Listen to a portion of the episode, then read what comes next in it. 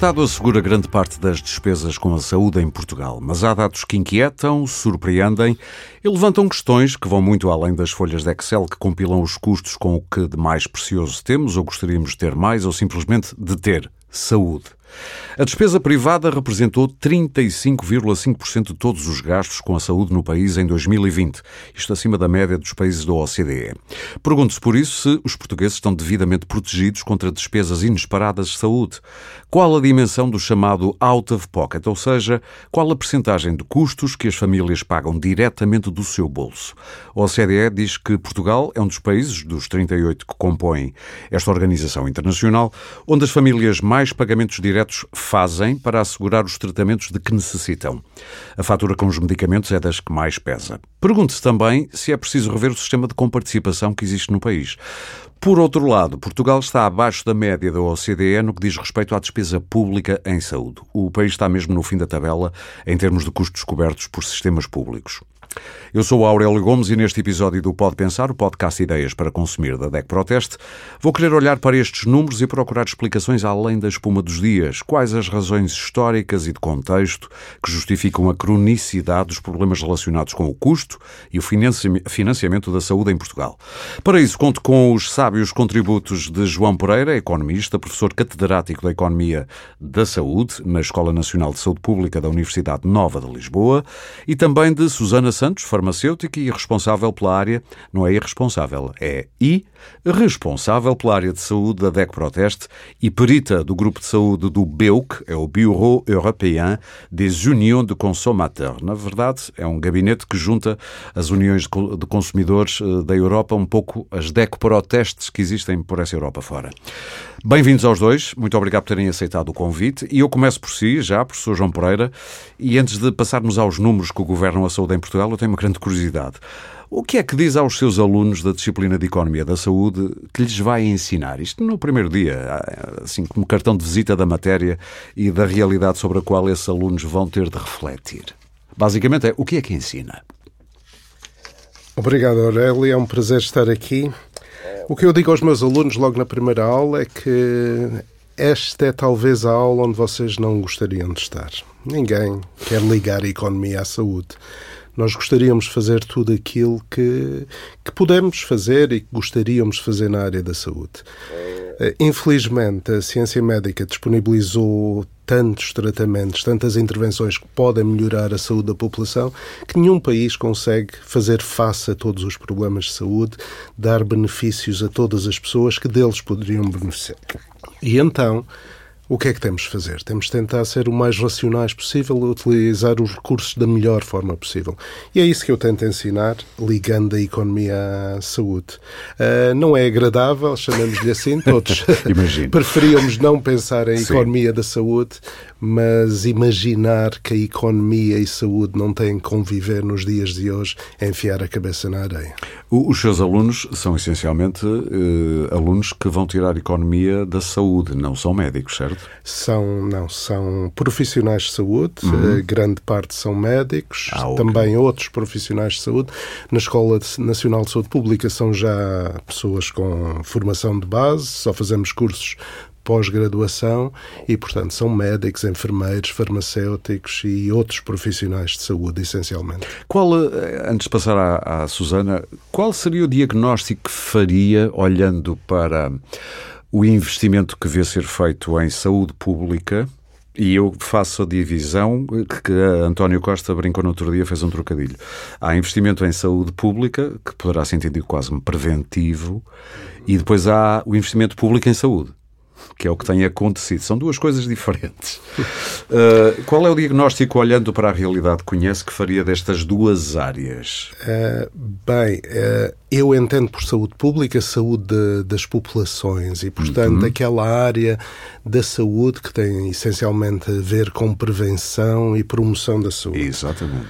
E é um uma coisa que eu sei quando olho para os números uh, de, a nível internacional: Portugal é um país que gasta muito pouco na prevenção e na promoção da saúde. Se uhum. nós compararmos com outros países da União Europeia, uh, dedicamos valores relativamente baixos a essa área.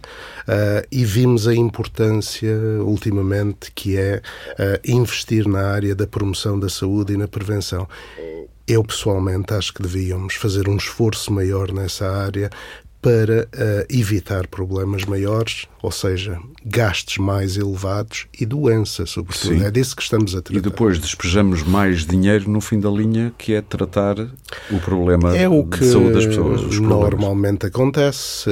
Não quer dizer que gastando só em prevenção uh, da doença e promoção da saúde nós vamos evitar todos os problemas, não, mas faremos alguma coisa e, com, e talvez consigamos evitar alguns custos custos que poderiam ser evitados. Quando houve este número, nós sabemos que o Estado assegura, apesar de tudo, uma grande parte das despesas com saúde em Portugal.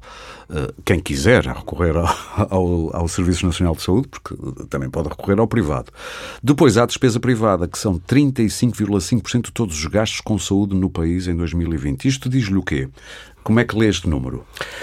Bem, diz-me algo que eu conheço desde que eu trabalho nesta área e já são muitos anos, já, já são 30 e tal, quase 40 anos que trabalho na área da saúde uh, e eu sempre vi números semelhantes. Portugal é um país com uma elevada despesa privada em saúde.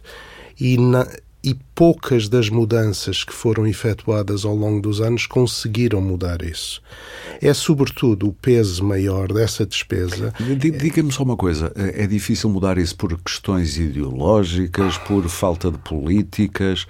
Ou porque há explicações sociológicas para isso, ou, ou, ou não se percebe?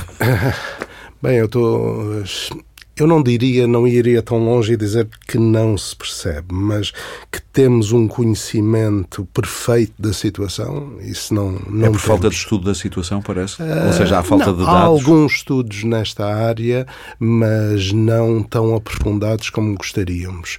Uh, eu diria que, obviamente, em parte tem a ver com as pessoas preferem, uh, por vezes, usar o setor privado onde têm que gastar e, e sobre isso uh, não temos nada a dizer. O que surpreende é que, de facto, Portugal tem uma porcentagem mais elevada do que outros países, sobretudo no out of pocket, que Sim. são as, as, despesas diretas dos cidadãos. Literalmente é traduzindo à letra é aquilo que sai do bolso imediatamente exatamente, das pessoas. É? Exatamente, no, no momento de consumo. Ora, este valor sempre foi muito elevado e mesmo com a redução e até, como estávamos falando há pouco, o desaparecimento quase das taxas moderadoras, uh, este out of pocket provavelmente vai se manter. Ele, no, no ano que eu acho que referiu na sua introdução, refere-se ao ano 2020. Sim. E é o ano que em que de facto a despesa out of pocket teve mais baixa. Eu não me surpreende que ela suba. todos em casa, não é? Exatamente. É mesmo por isso estávamos em casa e não podíamos gastar dinheiro, incluindo em saúde. Sim, sim. Uh, e estamos a pagar a fatura em, em termos de saúde Exatamente. agora. Muita gente não tratou de doenças que provavelmente deveria ter, ter tratado naquela altura, não é? Portanto, esse ano é um ano atípico.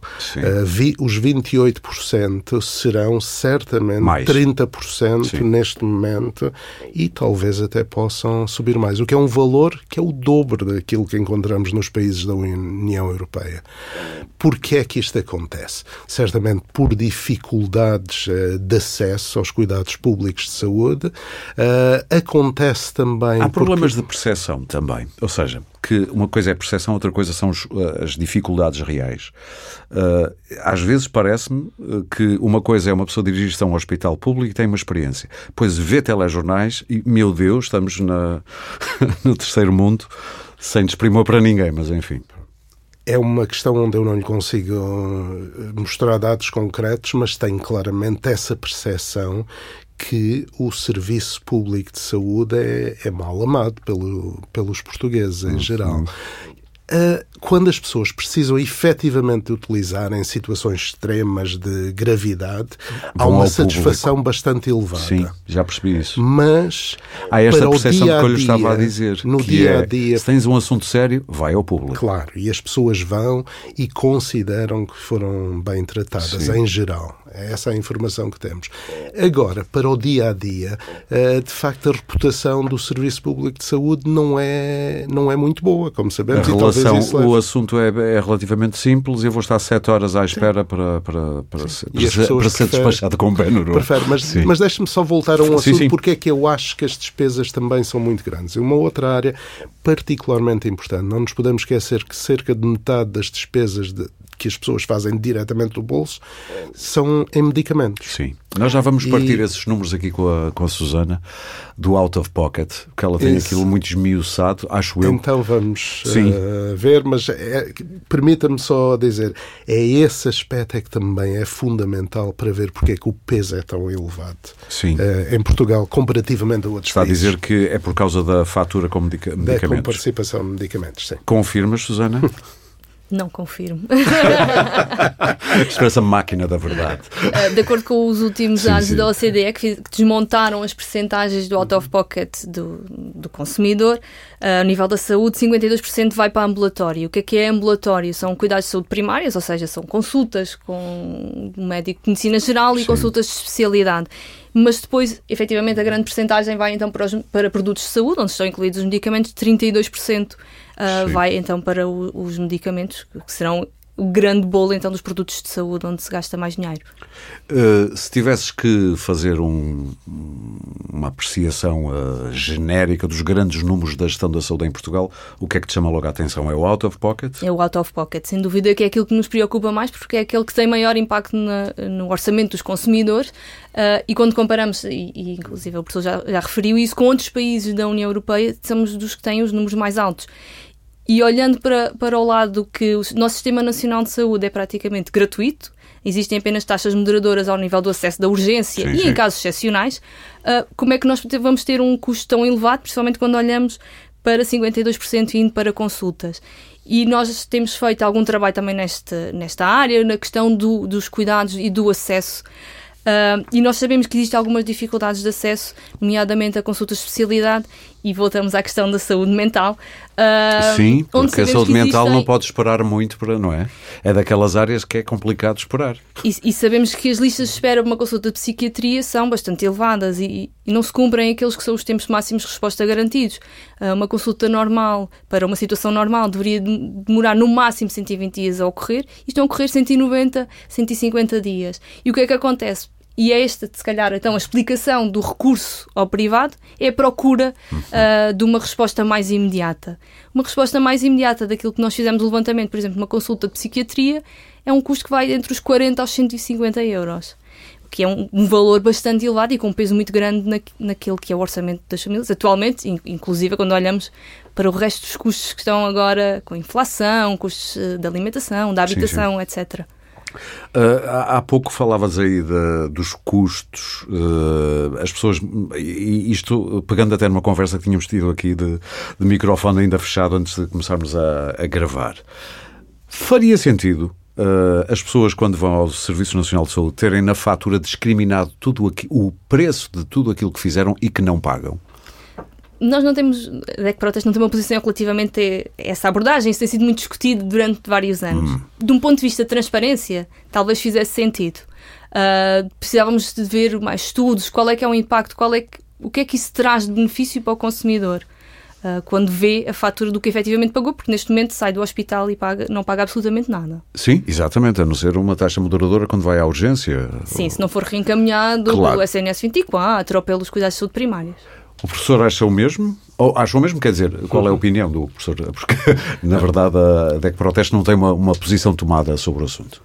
Uh, esta é uma ideia que alguns especialistas já avançaram há, vários anos para as pessoas terem um reconhecimento quanto é que a sociedade está a gastar com cada tratamento. Se cada um de nós recebesse um extrato relativamente aos tratamentos que recebeu, quando vai a um hospital ou a um centro de saúde, seja onde for. Uh, eu vou ser muito direto, eu acho uma péssima ideia. Porquê? Porque quebra a cadeia de solidariedade em que se baseia o Serviço Nacional de Saúde. Não nos interessa saber quanto é que as pessoas gastam, interessa saber se elas têm acesso, Sim. se tiverem necessidade.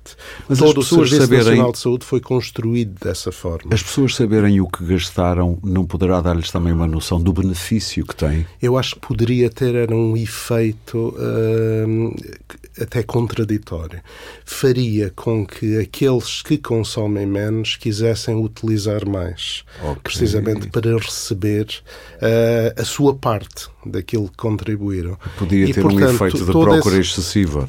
Daria eventualmente procura excessiva. E é por isso que grande parte dos sistemas de saúde não optam por esse caminho. Eu acho que não seria uma boa ideia para o futuro, teria muitos riscos e esquecíamos a questão da solidariedade, que o Serviço Nacional de Saúde foi criado para que as pessoas pudessem receber tratamentos uhum. quando eles precisarem. Falando nisso, os portugueses estão devidamente protegidos, olhando para isto assim, uh, contra despesas inesperadas de saúde?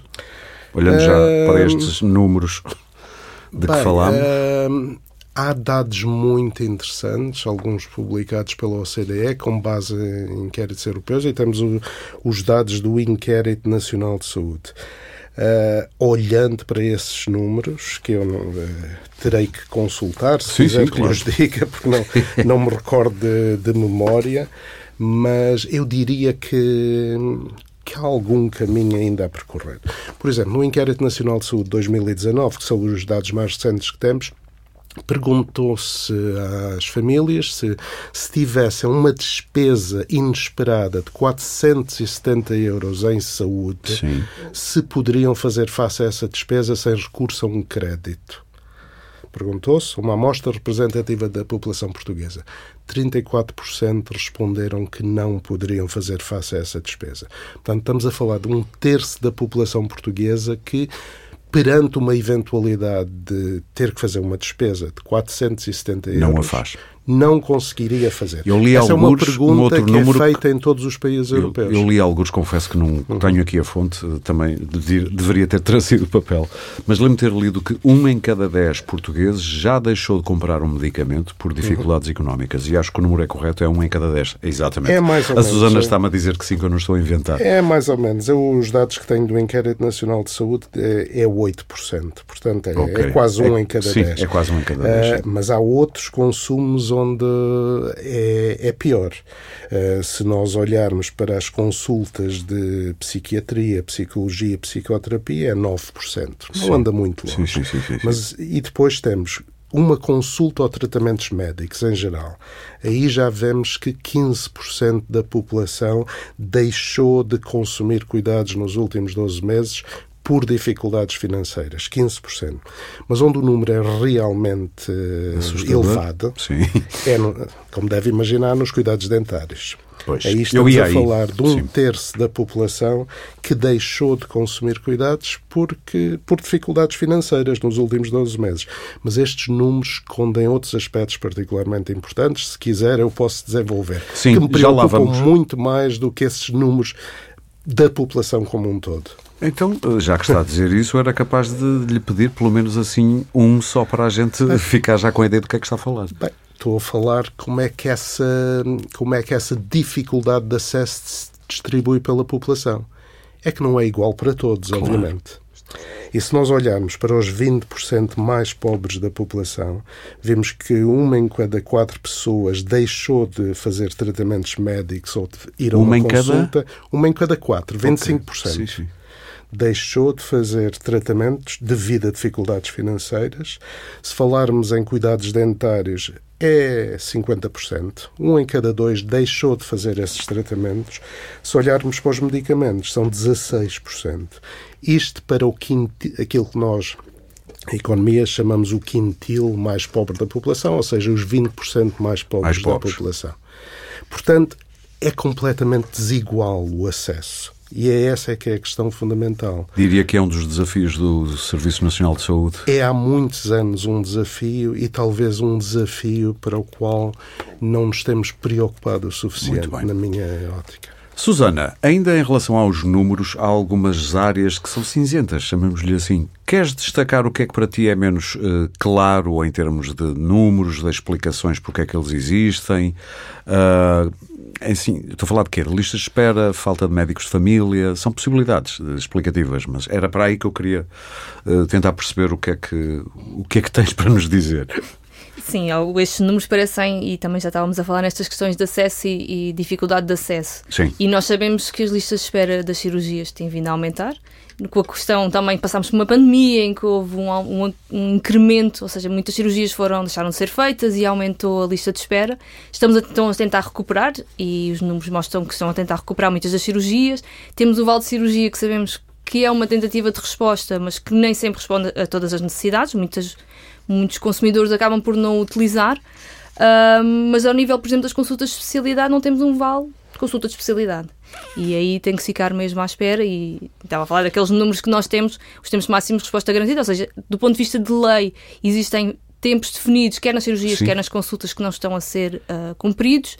E depois temos também o problema dos médicos de família, que há anos e anos. Eu não tenho médico de família, por exemplo. Se reivindica que. E vive em Lisboa, no centro do furacão, vá. Que todos os portugueses tenham um, um, um, médico de família, aqueles que quiserem, porque também podem, podem não querer, podem sim, não sim, querer sim, obviamente.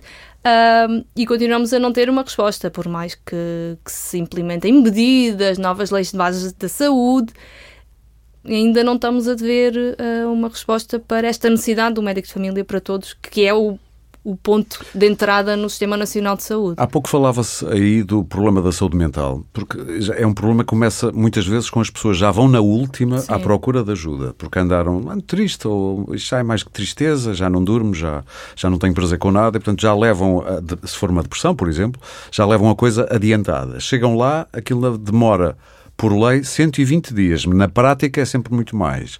Ou seja, quando são vistos, isto primeiro é um sofrimento acumulado de meses e depois, quando são vistos, provavelmente já é numa fase que é pena ser tão tarde.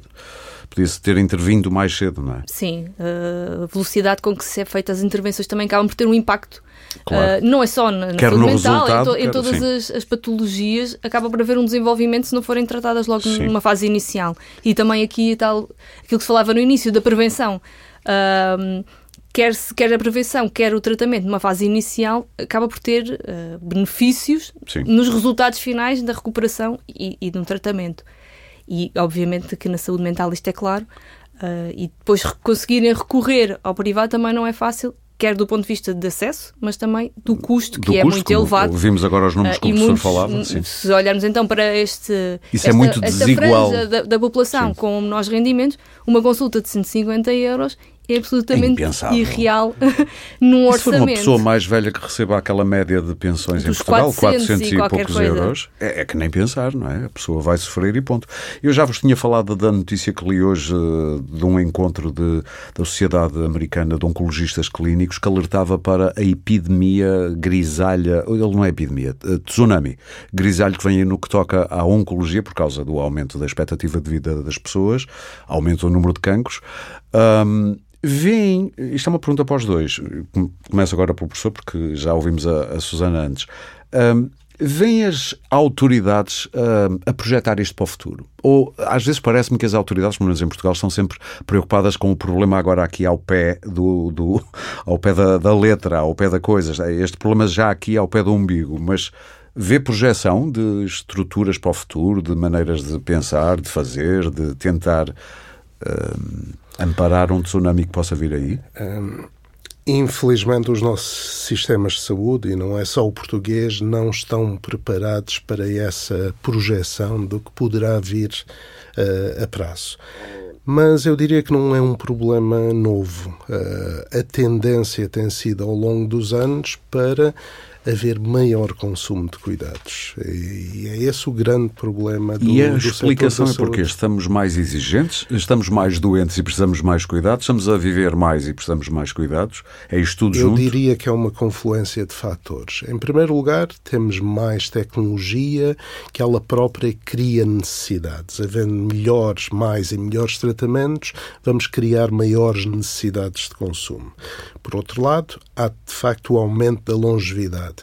Há quem duvide que isto esteja, tenha um grande impacto, mas na verdade é que se as pessoas vivem mais anos, vão precisar fazer terapêuticas aumenta, para doenças sim. crónicas, claro. vão ter que passar tratamentos, em alguns casos, de primeira linha para segunda linha e terceira linha. Tratamentos costumam ser mais caros, portanto, vamos consumindo mais e cada vez gastando mais. Outro aspecto é que, claramente, as pessoas têm uma maior consciência do consumo em saúde do que teriam há 30 ou 40 anos atrás.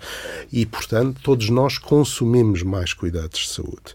E é esse o grande dilema dos sistemas de saúde, porque não conseguimos esticar o dinheiro, sobretudo quando temos uma economia relativamente estagnada ao, ao longo de anos, e então é muito difícil fazer face Por exemplo, no que toca a, a essas exigências e essas Sim. necessidades, entre aspas, das Em Portugal, pessoas. o Estado cobre cerca de 60% das despesas de saúde das pessoas, até Sim. com participações.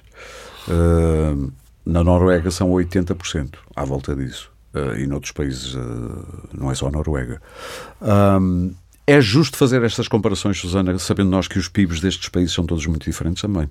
Também temos que considerar que são sistemas que funcionam de maneira diferente. Alguns sistemas, sim, sim, sim. sistemas nacionais na Europa são um género de um seguro. Não funcionam como o nosso, que é uh, para todos e tendencialmente gratuito. Uh, às vezes há aqui alguma dificuldade de fazer essas comparações. Temos que ver estes, estes, estas pequenas diferenças. Uh, e, obviamente, também há um investimento diferente que eles fazem na saúde que nós não fazemos. Podíamos avançar agora para para uma coisa que é a segunda, é a segunda fatia, eh, logo do out of pocket que falávamos há pouco. O preço dos medicamentos. Eh, há um estudo da DEC Proteste, Susana, queres falar dele? Nós fomos surpreendidos este ano com o aumento do preço dos medicamentos, uh, daqueles que são os medicamentos mais baratos. Uh, sendo tendo sido feita como justificação uh, tentar que não haja falhas e rupturas de medicamentos. A nós parece, surpreendeu-nos que fosse essa a justificação, havendo outras medidas que podem facilitar uh, o acesso aos medicamentos e que não haja rupturas. O que aconteceu foi que medicamentos até aos 15 euros tiveram pequenos aumentos, uhum. aumentos de 5% e 2%, uh, e que pode parecer pouco. Basicamente o que nós fizemos foi damos um pequeno exercício, criámos um cenário com duas personas, duas personagens. O Manel e a... O Manel e a Maria. E a Maria, sim, claro. Que podiam que ser uh, in, uh, inventados, mas foram baseados em pessoas reais. Sim. E que apesar do aumento, deste aumento se, se traduzirem em alguns cêntimos, 2 euros e 3 euros, em todo o bolo de, de medicamentos que uhum. são adquiridos, Estamos a falar de custos que já rondam os 80 euros mensais para um casal de pessoas idosas, provavelmente reformadas com rendas muito baixas a rondar os 400 euros. Polimedicados, muitas Polimedicados vezes. e com outros custos também associados, uh, não só do ponto de vista de saúde, mas também no seu dia a dia. Um, e, e, e surpreende-nos isso, que haja que esta a tentativa de combater as falhas seja feita à custa do orçamento dos consumidores. Um argumento uh, que eu tenho ouvido, nomeadamente de ministros, é que temos que aumentar o preço destes medicamentos muito baratos, porque senão isto não compensa para os, para os fabricantes uh, investirem na, na, fabricação destes medicamentos e, portanto, temos que aumentar aqui um bocadinho. Uh, esta explicação colhe junto à DEC Proteste? Não. Não. Porque nós temos que olhar. Estes aumentos foram feitos olhando apenas para o preço não olhámos para se eram medicamentos essenciais, uh, se eram medicamentos Sim. que tinham uma patente que tinha caído há muitos anos, se era uma patente tinha uma, ainda uma patente, uma patente ainda a decorrer. Uh, foi feito só olhando para, não houve aqui um grau ou uma aplicação diferente consoante o tipo de medicamento. Se calhar existiriam medicamentos em que faria sentido essa justificação e outros não. Sim. Basicamente, olha-se para os preços até aos 10 euros, aumenta X até. Sim, fez-se uma, uma política igual para todos os casos. Existem, o que é que a DECO existem propõe? Outros, existem outros países, nós tivemos conhecimento, por exemplo, na França foram criadas listas de medicamentos essenciais e nesse, efetivamente, foi feito um aumento de preço para combater essas dificuldades uhum. do aumento dos custos da produção. Em Portugal há agora uma lista de que impede, e é uma lista mensal, salvo eu. Exatamente, existe uma lista que, hum, que proíbe a exportação paralela Sim. de alguns medicamentos que, sendo essenciais ou havendo algum, um aumento da procura, não pode haver exportação durante esse período. Uh, professor, uh, isto uh, põe um problema interessante que é a negociação entre os Estados e os povos e as empresas que pensam no negócio, e eu percebo, é legítimo, têm um negócio para gerir, têm acionistas para compensar, portanto, tentam maximizar as suas receitas, os Estados tentam diminuir as suas despesas. Um, Parece-lhe que nos últimos anos as farmacêuticas ganharam tanto poder. Eu lembro-me do caso não há muitos anos, do, da cura, pode-se falar da cura da hepatite C. Isso esteve nas notícias, porque houve várias, até houve um, um paciente que esteve na Assembleia da República a protestar. Uh, na altura, já não me lembro do número, mas falava-se isto, o tratamento para 15 dias, realmente a pessoa fica curada, o Estado irá poupar tratamentos que as pessoas que sofriam de hepatite C teriam que fazer ao longo de anos, agora concentra tudo em 15 dias, a pessoa fica curada e é um peso menor no, no Serviço Nacional de Saúde mas eu lembro que o valor do tratamento rondava, salvo erro, centenas de milhares de euros. Posso estar enganado. Depois houve ali um, uma negociação. Uh, como é que diria que está o estado da arte nesta, nesta luta de poderes? Eu diria que o estado da arte é que vamos aprendendo. É um pouco um jogo do gato e do rato nessa situação cada vez os, os aprendemos novos... nós e aprendem eles e aprendem eles Sim. exatamente e Cada vez os novos medicamentos são mais caros, eles são introduzidos às vezes para grupos da população muito pequenos e depois são alargados a outros grupos. E a despesa com medicamentos do Estado tem vindo a subir imenso, sobretudo ao nível hospitalar. Muita gente não sabe, mas hoje gastamos mais em medicamentos, não aqueles que compramos nas farmácias, mas aqueles que usamos a nível hospitalar. É aí a maior fatia da despesa do Estado. Uh, nessa situação, o Estado tem alguns mecanismos para garantir que a despesa está a ser bem utilizada, nomeadamente as avaliações que são feitas dos medicamentos para os introduzir uh, não no mercado, mas na prática de, dos nossos hospitais e dos centros de saúde. Uh, mas é um processo longo, moroso, dispendioso e que Porquê indústria. os medicamentos são cada vez mais caros? Tem, há uma explicação para isso? A indústria diria que desenvolver um novo medicamento tem custos elevadíssimos. Isso a gente sabe, até porque às vezes entre a ideia da molécula ser pensada uhum. até a aprovação do medicamento podem decorrer 10 anos, 15 sim, anos. Sim, sim. Portanto, com ensaios a gente sabe que é e caro. Há vários valores... Mas porquê é que encareceu com o tempo? Eu eh, não posso dar uma resposta única relativamente a isso, mas talvez hajam tratamentos mais direcionados a, a pequenos grupos da população e esses, eh, e esses Como tratamentos. é o caso da hepatite C. Ou seja, o mercado não é muito e grande. Esses tratamentos são cada vez mais caros, são mais caros de desenvolver. Embora no caso da hepatite C foi possível desenvolver um acordo entre as empresas e o Estado, para, para se garantir que apenas os doentes curados é que seriam financiados. E há cada vez mais acordos desse tipo, só que o Estado tem muita dificuldade em monitorizar esses acordos. O caso da hepatite C é um caso de um, daquilo que se chama uh, um, um, acordo baseado nos resultados. Uhum. Quem fosse curado seria financiado. Uh, agora, o Estado não consegue fazer isso para praticamente mais nenhuma eh, patologia. O que o Estado estabelece são critérios muito simples, critérios financeiros. Diz, vamos gastar até 3 milhões de euros neste tratamento e, não, e a partir daí tem que ser a indústria a suportar. E cerca de 99% dos acordos que são feitos com a indústria são coisas simples desse tipo, tetos uhum. financeiros. A Europa tinha a ganhar em comprar por, eh, por atacado para todos, por exemplo? Eu acho que sim, e, e pensa-se ir por esse caminho. Portugal está interessado nisso, ainda lá não.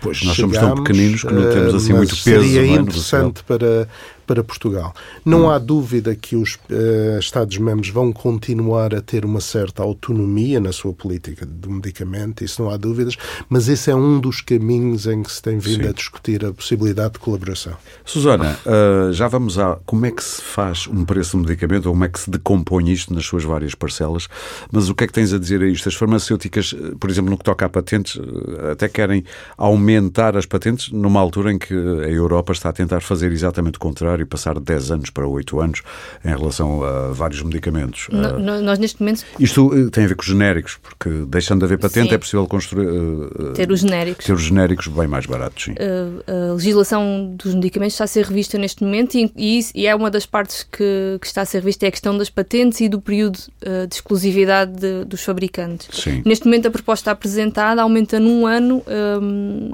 o que. Ou, ou seja, neste alto Atualmente a patente são 10 anos e mais um ano, em situações excepcionais. Uh, agora passava para 8 anos standard, e depois existem vários critérios que podem vir a aumentar o tempo da patente até 12 anos. Uhum.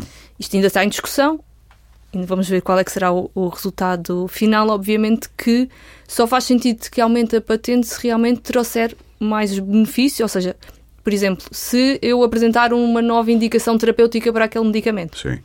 Então faz sentido que haja um, um, um aumento do período Isso de não é tão raro como se julga.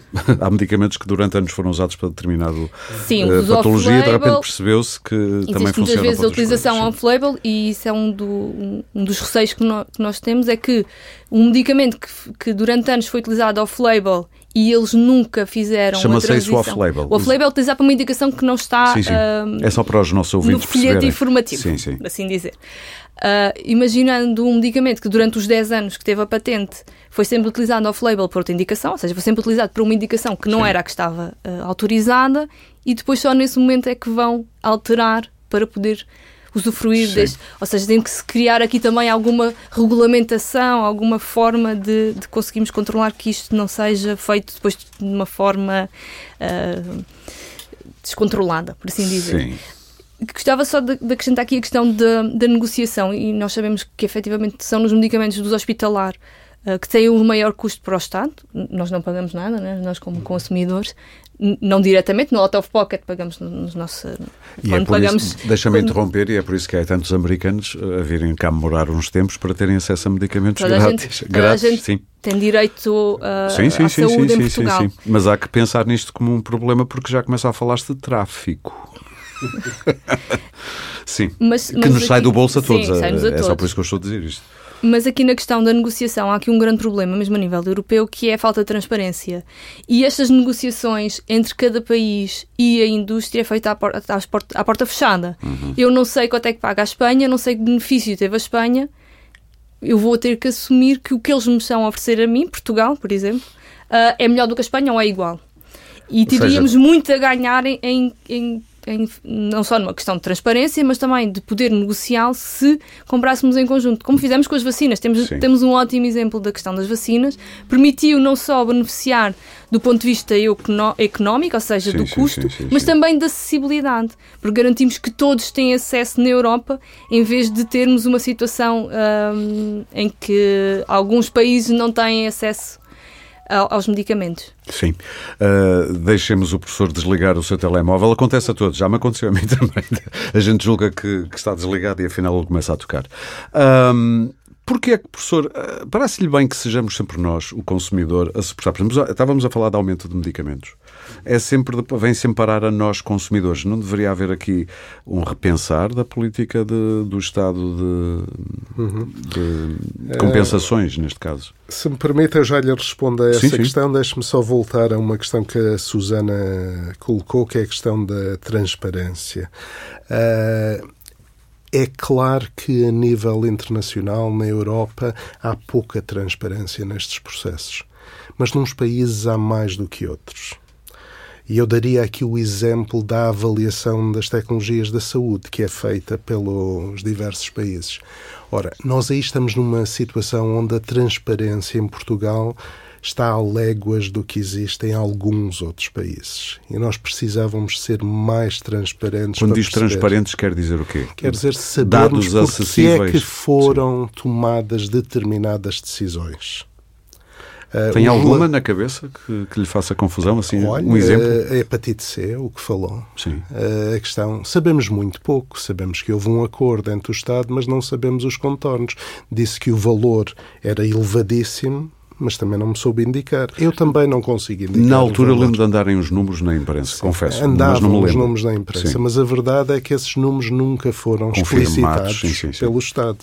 E acho que poderiam ser, eh, situa nessas situações, nós devíamos saber porque é que são tomadas determinadas decisões. Para não porque... pensarmos que foi só porque houve um protesto no Parlamento que o Governo uh, mudou a sua decisão. Mas diga-me, porquê é que acha que a transparência é importante aí? Porque o que é que o incomoda? incomoda? Uh, tem medo de quê? Incomoda-me como cidadão. Sim. Gostaria que as decisões sobre o dinheiro dos contribuintes, e eu sou um deles, fossem Isso eu percebi, tomadas... mas eu queria que fosse um bocadinho mais longe. O que é que está a querer dizer-me que pode estar a passar se a gente não estar a saber? Ah. Uh, não é nada de. Vamos lá ver. Sim, não, não também não é a teoria não penso, Eu não estou a dizer que há uma conspiração Sim. qualquer. Uh, os relatórios que são publicados pela nossa agência de avaliação de tecnologias, que é o Infarmed, Sim. são muito curtos quando comparados com as outras agências de avaliação de tecnologias. Basicamente têm as conclusões. Sim e era importante para os cidadãos terem acesso a essa informação para saber se um medicamento não foi aceito para comparticipação,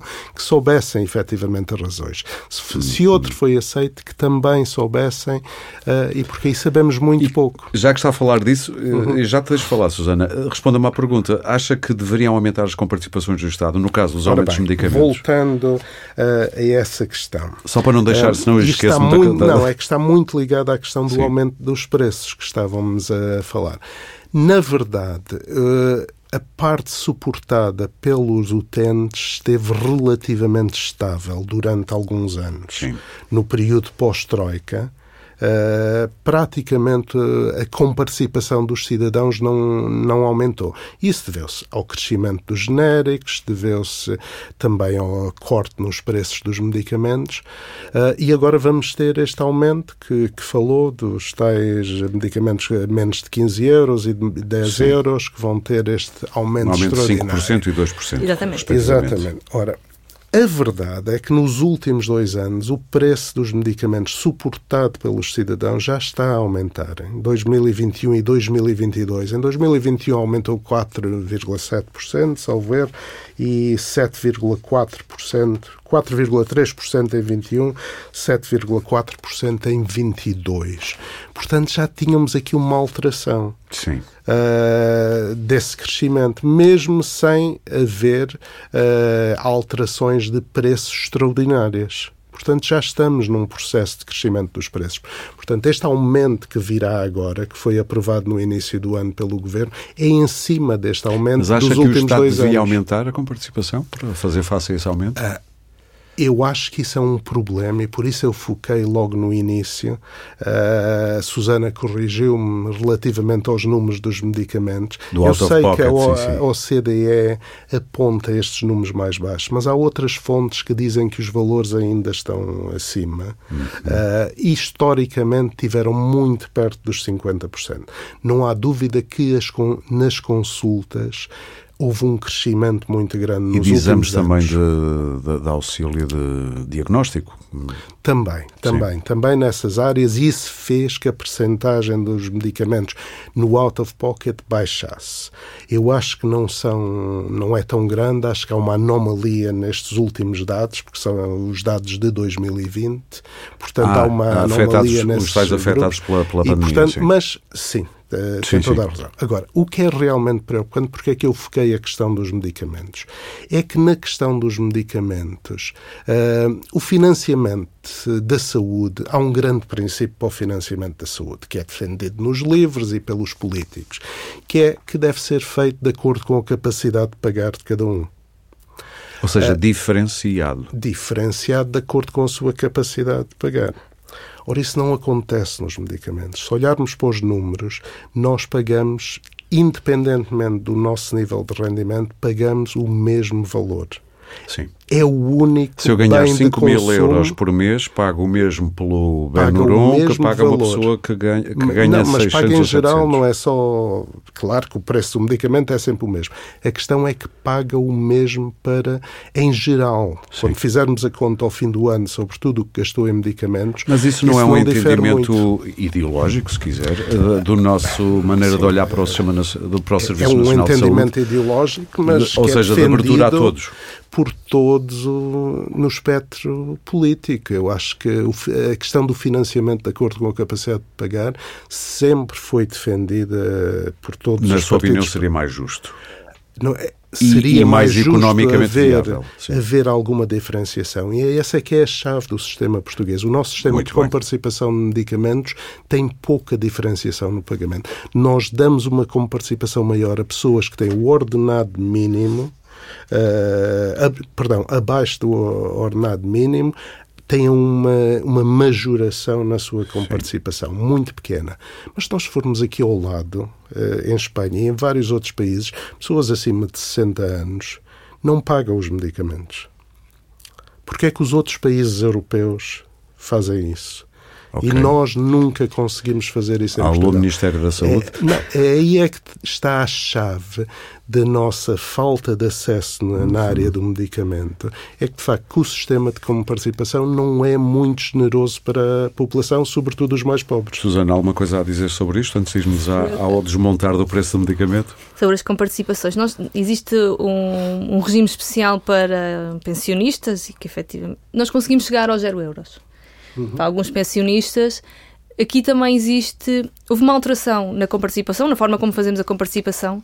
Antigamente a comparticipação, se fosse 37%, era sobre aquele preço, hoje, hoje em dia é sobre o preço de referência. O que significa que, para a mesma substância ativa, um medicamento de marca tenha uma comparticipação de 37%, mas não é sobre o 37% sobre o seu preço. É sobre o preço do genérico. O que significa que tem um valor inferior. Isto alterou e também aqui ganhamos mais out of pocket para o consumidor. Por outro lado, eu acho que também existe um- alguma ah, iliteracia em saúde e na questão dos genéricos. Apesar de ter havido um grande aumento no consumo dos medicamentos genéricos, Está quase nos 50% do consumo de medicamentos. É mas são 49, estes- mas são, qualquer mas são coisa. estes medicamentos genéricos que têm os preços bem mais baixos. E nós, neste exercício que tínhamos feito e que falámos no início do preço dos medicamentos, ah, o Manel, voltando aqui ao Manel, A figura, consegui- sim, fictícia, sub- mas ele real. substitu- ele substituindo ah, um medicamento que era de marca pelo genérico, poupava 29 euros. Isto são diferenças muito significativas. Em quem tem uma pensão, por exemplo, mensal muito reduzida, todos os euros são, são muitos euros. Claro. Obviamente não sei se será necessário repensar a forma como é comparticipado, ah, seria Sim. necessário fazer mais exercícios, que há alguns estudos ah, macroeconómicos para perceber até que forma é que podia ser feito. Ah, é algo que pode ser repensado, sim, sim, sim, ah, mas, mas sim, sai muito do bolso do consumidor. Vamos decompor. Uh, uh, o professor ia dizer alguma coisa? Uh, gostaria, sobre este aspecto, eu, eu acho que é muito importante este, esta análise que é feita com o consumidor típico e aquilo que se poderia uh, poupar, uh, mas eu gosto também de olhar para os, para os números que, daquilo que acaba por acontecer na prática. Não aquilo que poderia acontecer, mas o que acaba por E o que é acontecer que lhe dizem prática. esses números do que acaba por E acontecer isso, na prática? relativamente, mais uma vez, o Inquérito Nacional de Saúde, eh, o último que temos, diz-nos que nas últimas É duas que ano semanas. já agora? Lembra-nos? é 2019. é 19, o ok. último que temos, Sim. mesmo, foi no final de 2019, mesmo, Mesmo antes, antes da pandemia, sim, sim. Uh, e sabemos que nas últimas duas semanas uh, as famílias portuguesas gastaram quase 18, 17,81 euros em medicamentos nas últimas duas semanas. Podemos multiplicar isso uh, para ver o gasto anual. Mas o que é realmente surpreendente é que não há variação entre os, eh, entre os grupos de rendimento. Todos pagam praticamente o mesmo. Uh, pagam à volta de 17, 18 euros. Os 20% mais pobres pagam 15 e 30 cêntimos, é ligeiramente abaixo. Mas não é significativo. Mas não é significativo. Isto em termos económicos, o que eu ensinaria aos meus alunos aqui é que é um consumo altamente regressivo e que não se nota para qualquer outro tipo de consumo. É regressivo porque a percentagem que que os consumidores pagam à medida que o seu rendimento aumenta, diminui essa percentagem. Na verdade, sim. E, e na saúde, a nossa expectativa era que não fosse assim. E não Era- deveria ser até para, até para ajudar o Estado. E nós temos um, um valor, por exemplo, de um índice que é usado na literatura internacional para calcular, que é o, eh, de um senhor que se chamava Kakuani, e esse valor é de 0,32. É exatamente o mesmo que era há 30 anos atrás. Não mudou nada. Com todas estas alterações, tem havido um esforço Portanto, enorme na sentido, política sim. de saúde. O impacto real é é ínfimo. Ou seja, estamos a aumentar as possibilidades uh, do, caminho para a entropia do sistema que é o Serviço Nacional de Saúde, não é o que me está a dizer? Sim. A entropia uh, como desordem ou como a tendência para a desagregação. Eu diria que as políticas, embora tenham sido algumas no sentido de garantir maior acesso, maior equidade, de facto houve um contributo importante mas não me parece que tenham sido suficientes. Resumindo, uh, diria que mais do que despejar mais dinheiro é preciso reorganizar o sistema. É preciso repensarmos eventualmente o sistema de comparticipação, sim. Susana, finalmente, vamos falar de como é que nasce o preço eh, do medicamento. Eu li qualquer coisa sobre o assunto e fiquei logo curioso sobre isto há países de referência com que nós comparamos para depois fazer uh, o preço cá em Portugal. Aqui... Salve erro, França, Espanha, Itália e Eslovénia. Eslovénia. Achei piada este. Porquê estes quatro? É claro. Isso é definido daqueles que se, aqui será mais do lado da economia do que do Sim. meu. Mas, podiam saber. Que que Isso é curiosidade, não é? No, ao mesmo nível que nós. Mas aqui é para definir o preço daqueles medicamentos que nós comparamos nas farmácias Sim. com receita médica que basicamente isto está definido por lei, consoante o preço uh, de armazenista. O preço de armazenista é o, esse tal preço que é feito comparando com os quatro países de referência e nós, nós para também tentar desmontar e as pessoas perceberem porque é que chegam um valor no fim, um, um, um medicamento tem um preço de armazenista de 10 euros, ou seja, aquele que seria o custo comparando com os tais quatro países de referência, vai ter no final um preço de 14,10 euros. E porquê? Porque ao preço de armazenista existe uma margem para o grossista, ou seja, para o distribuidor, Sim. uma margem para a farmácia, eh, uma taxa de comercialização mais o IVA. Isto é tudo definido por lei e eh, depois, desmontando estas pequenas percentagens, chegamos aos tais 14,10 euros que partiram dos 10 euros. Sim. Isso levanta-te alguma questão? É só um estudo que mostra alguma coisa? Isto aqui é, mesmo só, é mais, é mais literacia. Ok, uh, para as pessoas ficarem a, a, saber. E perceber de onde é que vêm estes preços, porque é que nós chegamos até aqui, uh, porque é que na, na, tal questão dos medicamentos acima dos 15 euros. O preço vai ser variável, vai depender dos, dos quatro países de referência, qual é que é o preço médio desses quatro hum, países. Hum. Se for superior ao nosso, o nosso aumentará. Se for inferior, o nosso vai diminuir até um máximo de 5%. Então, okay. é, é mais por aqui. Porque naquilo que são o preço dos medicamentos nos hospitais, e que são aqueles que serão os maiores encargos, nós não sabemos como é que é construído esse preço. A tal questão da transparência. Uh, sabemos que são, os preços são negociados à porta fechada, mas não sabemos o que é que leva à construção daquele preço final. Por isso é que batem sempre na tecla da transparência, transparência, transparência, transparência. Lá fora estávamos a conversar de uma coisa, ainda a propósito de negociações Há farmacêuticas que fazem contas de outra maneira em relação ao preço que vão pedir a um Estado, por exemplo, para pagar por determinado medicamento, que é o que vocês vão poupar com este medicamento. Ou seja, não, já, já não tem a ver com os custos da investigação, dos testes que se vão fazendo, dos ensaios clínicos ao longo dos anos, tem a ver com inverter a coisa. Eh, o que é que parece à DEC protesta esta inversão de argumento? Nós somos a favor da transparência e de Sim. perceber qual é que foi o, qual foi o custo real do medicamento, qual é que é o benefício para, para o doente uh, e depois fazer aqui um, um, preço que seja justo para todos, não só para a indústria farmacêutica, também para o Estado e, para, e para nós né, que, que financiamos. Essas não são os perigosos marxistas que eu sei disso, mas, uh, mas o que é que vos intriga nisto tudo?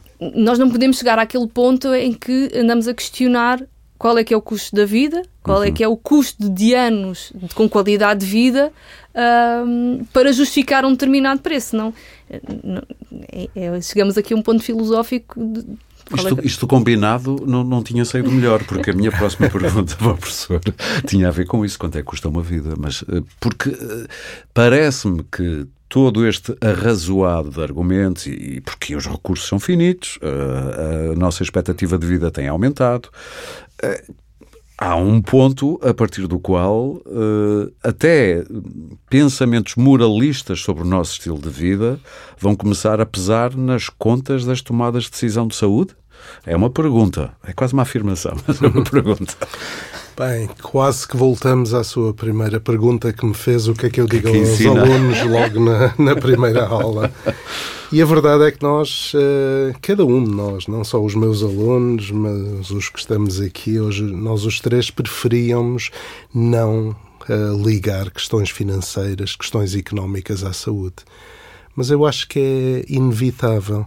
Esta questão de dizer que a saúde não, não tem preço é, algo que nós gostamos muito uh, de dizer, mas, mas a saúde tem um preço, a vida humana tem um preço.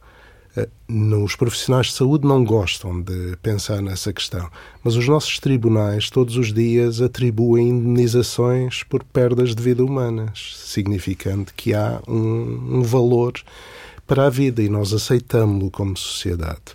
O que as avaliações económicas fazem, e esse, essa questão da ligação de, do custo por qual que se fala, o ano de vida ajustado pela qualidade, nós podemos não gostar mas é isso que o Ministério da Saúde atualmente propôs. Há orientações que dizem que se deve usar o ano de vida ajustado pela qualidade como medida de resultado em saúde.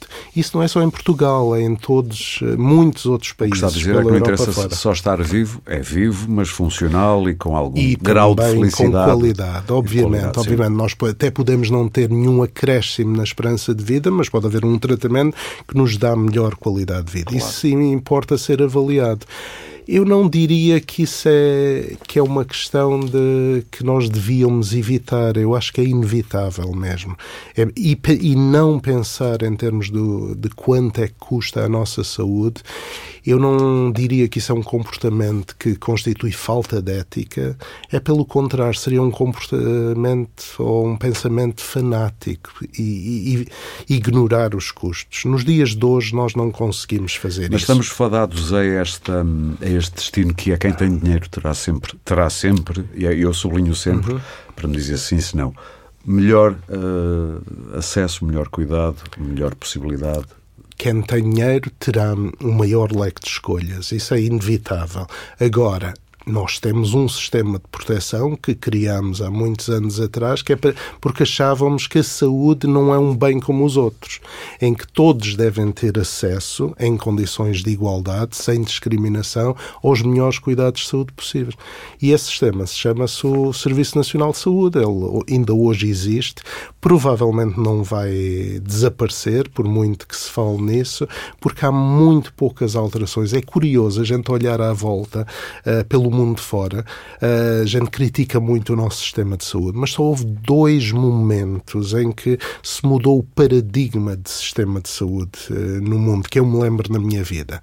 Um foi precisamente em países como Portugal. Uhum. Quando uh, acabaram as ditaduras, passámos de um sistema de caixas de previdência para um Serviço Nacional de Saúde. Logo no final dos anos 70. Exatamente. Não foi só Portugal, foi Espa Espanha fez Sim. o mesmo, a Grécia fez o mesmo, foram todos esses países que passaram por esse caminho. E depois temos o outro exemplo que é com a queda do mundo de Berlim, em que houve um movimento inverso desses países.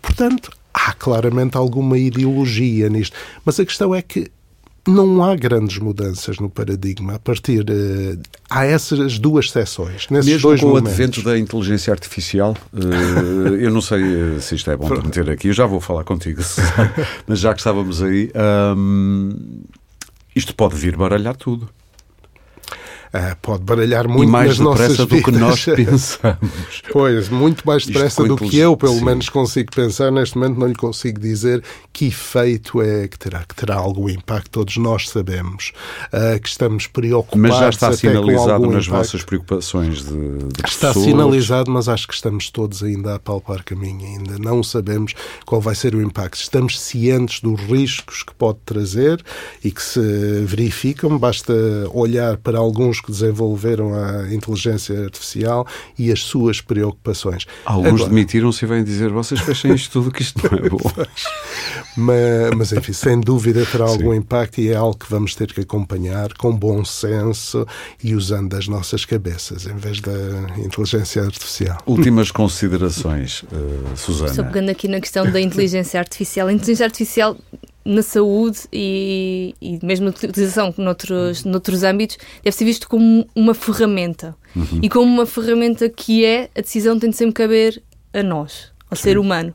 E é isso que estas novas tecnologias de inteligência artificial acabam por trazer algo, ser um pouco mais assustadoras, porque elas tomam decisões. Nunca antes a tecnologia tomou decisões por nós, sempre fomos nós que tomámos a decisão. Nós também temos trabalhado esta questão ao nível da, da o União meu, Europeia. O meu carro já me impede, se não der pisca, quase de Sim. mudar de faixa. Este tipo de decisões. É Eu tenho que fazer aí... força no volante. Agora a questão é quando, quando entramos numa, na, na, utilização de inteligência artificial uh, na saúde e, por exemplo, num diagnóstico, se o diagnóstico for incorretamente feito por inteligência artificial, de quem vai ser responsabilidade? Nós, neste momento, se um diagnóstico for incorreto pelo profissional de saúde, aquele profissional de saúde terá que assumir uh, o seu erro. Claro. A inteligência artificial não está nada Sim. por trás. É como as e plataformas que... das redes sociais, eu posso ir para lá a dizer as neiras, mas a rede não é responsável pela asneira que eu digo. E, e, aqui é, o que é necessário é regular. Sim. É regular e, e, criar limites. Pode ser muito útil, a inteligência artificial na saúde pode ser extremamente útil, ajudar imenso, mas tem de ser regulada e a decisão tem que ser sempre nossa. Muito bem, estamos no final do nosso tempo. Hum, gostava de vos ouvir considerações finais. Uh, Susana, alguma coisa que quisesses ter dito e que não disseste? Como é que olhas para o futuro com otimismo? Vês as entidades públicas preocupadas com aquilo que a DEC Proteste também se, com, com o que a DEC Proteste também se preocupa? Nós continuamos a acreditar no Sistema Nacional de Saúde e como sendo uh, uma das melhores coisas que nos aconteceu. sim. Uh, tendencialmente gratuito, temos facilitado ao nível do acesso do ponto de vista financeiro, temos que facilitar agora o acesso ao nível da capacidade de, de ter os cuidados. Uh, não só conseguir ter, marcar consultas, ter as cirurgias atempadamente, para que não haja um, uma evolução negativa na saúde das pessoas enquanto estão à espera. Por outro lado, temos de assegurar também o acesso ao resto, aos medicamentos, uh, de forma equitativa, de forma que não seja um, um, fardo no orçamento das pessoas no momento em que temos um fardo gigante com todo o resto. A saúde não pode ficar para trás. Não é pode ser mais uma, uma fonte de stress financeiro das pessoas. E não? É? obviamente que vamos continuar a contribuir para a literacia da saúde das pessoas, ou seja, conhecimento e consumidores com conhecimento fazem também escolhas inteligentes, claro. mais económicas e, e racionais. Uh, no fim, basicamente é, é isto: é conseguirmos ter escolhas e que um, todos tenham acesso. Professor, olha para o futuro com que óculos? Uhum. Com otimismo, parece, uhum. se tomarmos algumas decisões que podem ser uh, difíceis e que, e que temos vindo a adiar. Quando eu olho uh, para estatísticas internacionais, uh, há algumas contradições. Às vezes nós ficamos muito surpreendidos. Eu vejo, por exemplo, a comparação de médicos de família, clínicos gerais, e Portugal aparece no topo com o número de médicos de família a nível internacional. E, no entanto, não, então, nem toda a gente é que... é médico de família. E nem toda a gente tem médico de família como é que conseguimos estar nem nessa é nem situação? toda a gente, é uma grande fatia da é população que não fatia. tem médico de família. Portanto, em parte isto pode-se dever a problemas nas estatísticas, eu sei, mas não pode ser a totalidade. Há alguma falta de planeamento Uh, no nosso sistema. Voltamos àquilo do, mais do que dinheiro, é reorganização. É reorganização. Uhum. Dinheiro, Portugal, eu volto a referir, Portugal gasta, faz um esforço enorme para a saúde. A estimativa para 2022 é que vamos gastar 11,2% do, do, do produto in, gastamos, sim, sim, perdão, sim. do produto interno bruto do ano passado. É um quanto, esforço quanto? enorme, 11,2% que nos põe mesmo no topo do, dos países. Em parte isso se deve, obviamente, uh, à quebra que houve no PIB. O PIB desceu e, portanto, mantivemos as despesas em saúde e, portanto, há um acréscimo. Passamos de cerca de 9,5% para E no tempo da Troika tirou cerca de mil milhões do, do, do Serviço Nacional Nessa de Saúde e ainda estamos também a recuperar Mas isso, a partir, é? de, a partir de 2015 houve um crescimento, e até antes, até antes de 2013, houve sempre um crescimento das despesas em saúde, quer no setor público, sobretudo no setor público, mas também no setor privado. Só houve um ano em que houve uma quebra e que foi no setor privado, não foi no público. O público aumentou todos os anos, exceptuando os anos da Troika. O ano da quebra foi 2020 no setor privado, uh, precisamente porque estavam fechadas as Sim. unidades de saúde. Agora, há algumas decisões que, difíceis que é preciso, a meu ver, ser tomadas para tornarmos o sistema uh, dar uma melhor resposta aos cidadãos e ser mais equitativo. Eu indiquei aqui algumas, parece-me que há outras que precisamos uh, também ter em conta. Há um aspecto que não podemos esquecer é que as pessoas não sentem a doença de uma forma igual dependendo das camadas da população que estamos a olhar, uns têm mais doença do que têm outros. Praticamente para todas as doenças são sempre as pessoas com menores níveis de instrução, com mais baixo rendimento, que têm piores níveis de saúde. Isso é assim em Portugal, é assim noutros países mas sabemos também que é pior em Portugal do que noutros países. E, portanto, o sistema de saúde tem que pensar também nessas questões. Não só dar resposta para a totalidade, mas ir ao encontro daqueles que precisam mais. E a mais. resposta pode ser mais na reorganização do que só Eu... tirar dinheiro para cima do assunto. E vamos ter que terminar. Está tudo dito. Muito obrigado aos, aos dois uh, pela importante reflexão que nos deram a oportunidade de fazer em conjunto. E também obrigado a quem nos ouviu na, na revista Teste de Saúde e também no site da DEC Proteste. Podem encontrar os artigos relativos aos estudos da DEC Proteste sobre medicamentos, que aqui mencionamos, bem como muitos outros conteúdos relacionados com o custo da saúde em particular e com a saúde em geral. Está tudo em deco.proteste.pt barra saúde barra doenças. De resto, o de sempre. Este podcast pode ser subscrito e seguido em Spotify, Apple Podcasts, Google Podcasts, SoundCloud ou qualquer plataforma de podcast que utilize no seu telemóvel ou computador, também em deco.proteste.pt e no YouTube. Este episódio teve coordenação editorial de Maria João Amorim, produção de Sandra Borges, som é da Índigo, com sonoplastia de Guilherme Lopes. O Pode Pensar da DEC Proteste regressa em breve com mais ideias para consumir.